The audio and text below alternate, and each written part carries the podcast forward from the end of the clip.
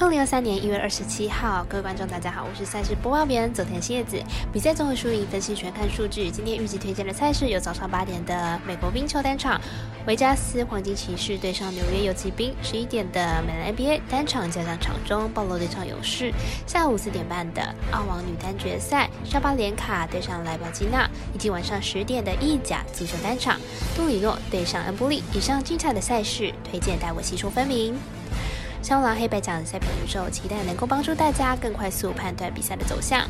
虽然合法运彩赔率世界最低，但是相信有更多人的参与，才能让有关单位注意到这个问题，并愿意跟上世界平均水准。今天推荐的加点赛事，喜欢就跟着走，不喜欢可以反着下。将会以开赛时间来逐一介绍。早上八点，首先来看到美国国家冰球微微表定单场赛事，维加斯维扬黄金骑士对上纽约游骑兵。快来回顾一下两队近来的表现。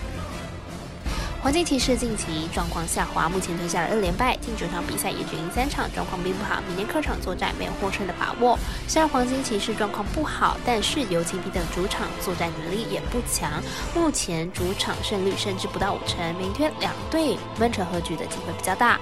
游骑兵近期进攻出现状况，近两场比赛有五场得分，没办法超过两分。黄金骑士最近两场客场比赛也都是被封锁，甚至败给了土狼，因此看好本场比赛小分过关。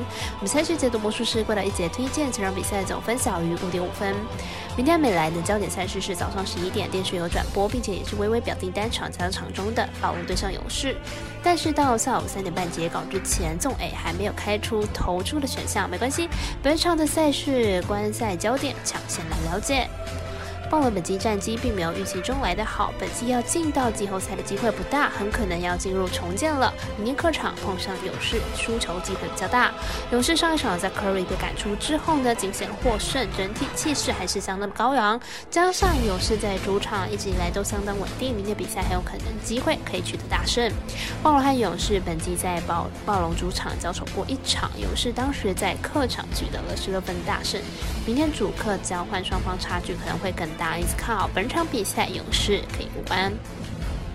我们赛事解读魔术师关大姐推荐勇士主让五点五分。下午四点半，澳洲网球公开赛女子单打已经进行到决赛了，由沙巴连卡对上莱巴金娜，来预测一下谁能够拿下女子组冠军。沙巴连卡目前世界排名第五名的白俄罗斯好手，在澳网前六轮打的是相当不错，是以一盘没有失的表现进入到决赛，状况是本届澳网最佳的女子选手。莱巴基娜目前世界排名第五名的哈萨克选手，在澳网前六轮仅丢失了一盘，在每一场碰到中次选手的比赛当中，状况是越来越的好。上一场一直落尔拿下，表现相当理想。两位选手的生涯交手过三次，三次都由沙巴连卡获胜。本场比赛是第四次交手，看好本场比。赛由沙巴连卡持续维持对战的优势，赢得本次澳网公开赛的冠军。我们身边的咖啡店员 Ash 推荐沙巴连卡让一点五分。足球方面推荐一场晚上十点意大利甲级联赛的专场赛赛事，杜里诺对上恩波利，来预测一下排名伯仲之间的两队能否分出胜负呢？杜里诺目前排名在意甲第八名，球队进攻端相当的稳定，不过防守呢是比较差的。虽然上一场取得了一比零的小胜，但是球队呢整体状况依然不是很好。